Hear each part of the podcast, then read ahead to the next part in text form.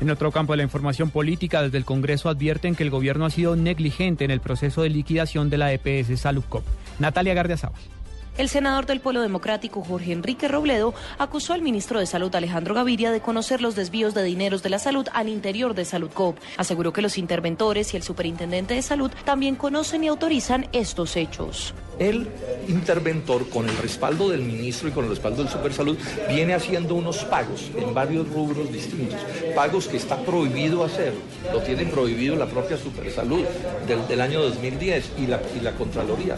Plata que es de la salud, plata que es de la UPC y la convierten en edificios, en activos fijos, en una serie de cosas que no son de la salud y que por supuesto esos recursos terminan pasando al patrimonio de Salud Cop y es una manera de robarse la plata. Robledo aseguró además que el jefe de la cartera de salud no pudo refutar sus argumentos y cifras, por lo cual, según él, optó por agredirlo.